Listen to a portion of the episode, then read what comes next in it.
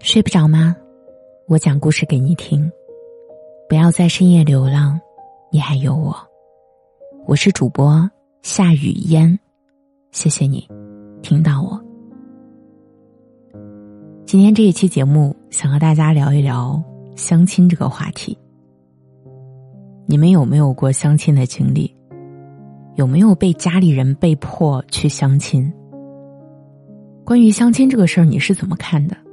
可以在节目下边的评论区留言，我们一起探讨一下。下面呢，我作为一个资深的相亲女士，给大家分享一些我自己相亲过程当中的一些经验吧。我记得去年在我喜马的私信里，有一个听众跟我说：“你是那个到处相亲的女主播吗？”最开始我看到这句话的时候，总感觉很别扭，好像我是打着女主播的旗号去到处相亲似的。但是其实，事实我的确是一个到处相亲的人。经常听我节目的老听众都知道，我至今单身，包括在前几期的节目当中我也提到了，我每年立的 flag 就是必脱单，但是呢，每年到最后。依然单着，为什么我总是相亲还是单身？是相亲不对吗？这些关于相亲的困惑和相亲的看法呢？大家慢慢听，后面呢我会一一告诉你们。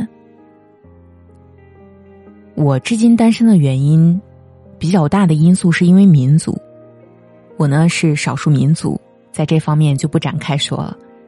那为什么去相亲？我抵不抵触相亲？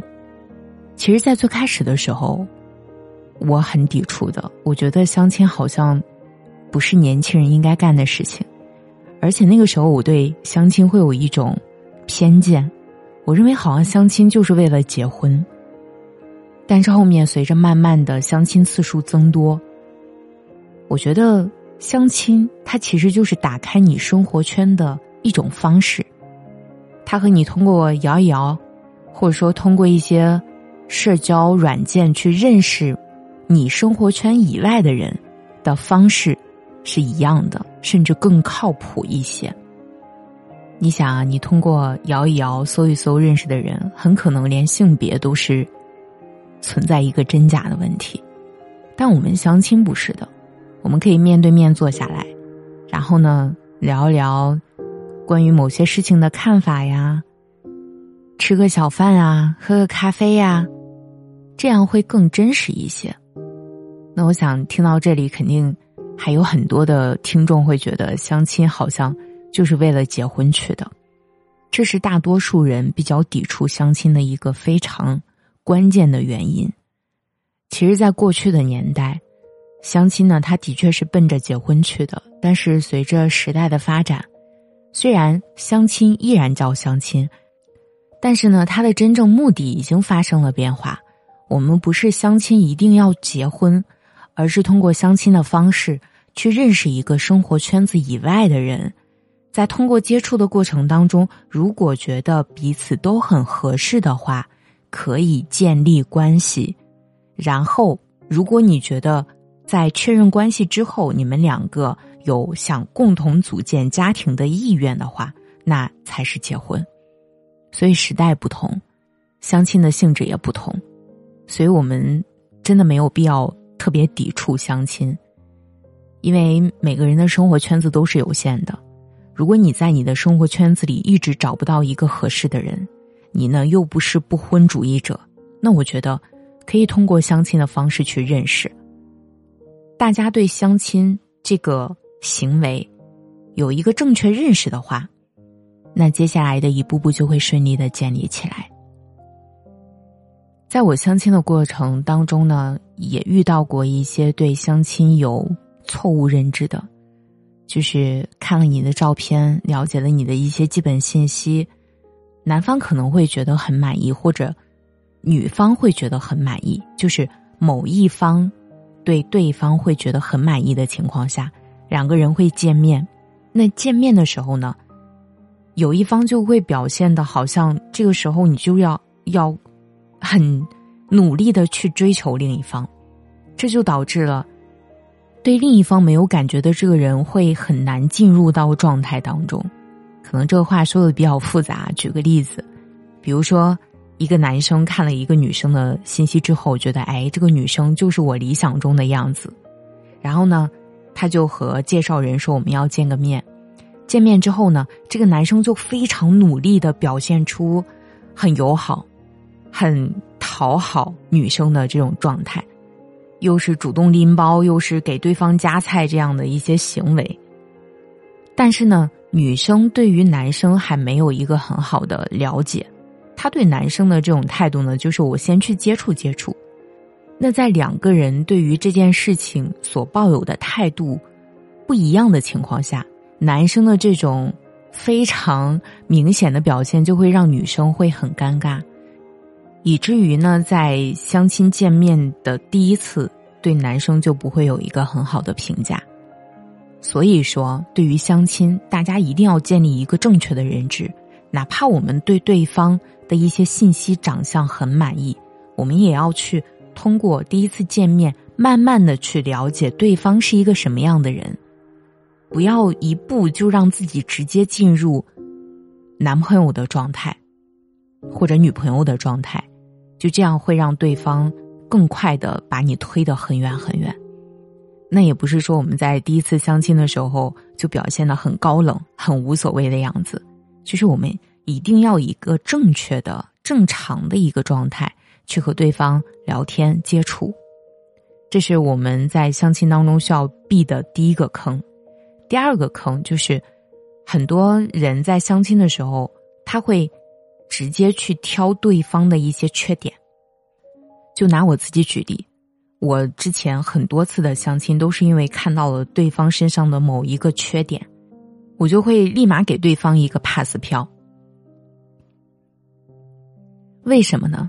这也是因为第一，我对相亲没有一个正确的认知，我就是奔着去找男朋友或者说去找老公的，所以呢，当对方身上稍微有那么一点点的缺点，我都没有办法包容。我觉得和我想象的不一样，或者说和我预想的另一半不一样。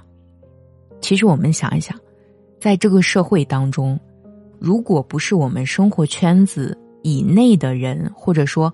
和我们的生活环境类似的人，那他怎么又会和我们有一样的生活习惯啊、思维习惯等等等等，对吧？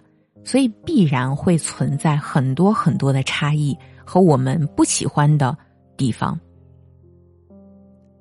我在录《三十岁前别结婚》这本书的时候，作者在里面提到了一些观点，我觉得我自己很受用，就是。当你判断一个人适不适合你，或者说当你看到对方的缺点的时候，你把对方的这些缺点列出来，你觉得哪些是你这辈子都无法去接受的？它是你接受对方的一个最低线，也是一个底线。就比如说在吃东西的时候吧嗒嘴，这个事情你是完全无法接受的，那这一项你就可以列出来。针对这一项，如果对方能够改，那 OK，对方是你可以接受的人。如果这一项你提出来了，对方就是不改，那这个人就可以 pass 掉了。所以说，在相亲的过程当中，你会发现对方身上有一些缺点。那如果你对于这个人整体来说还算是可以再接触，那就可以给他一个改正这些缺点的时间。如果他能够改掉，我觉得两个人完全是可以牵手的。如果改不掉，那就下一位。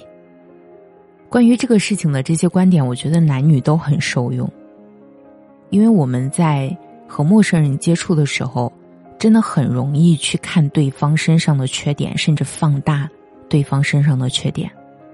我们一定要告诉自己，我们不是生活在同一个生长环境的人。是会存在很多的差异，以及原生家庭的这种不同，也会导致我们存在很大的差异。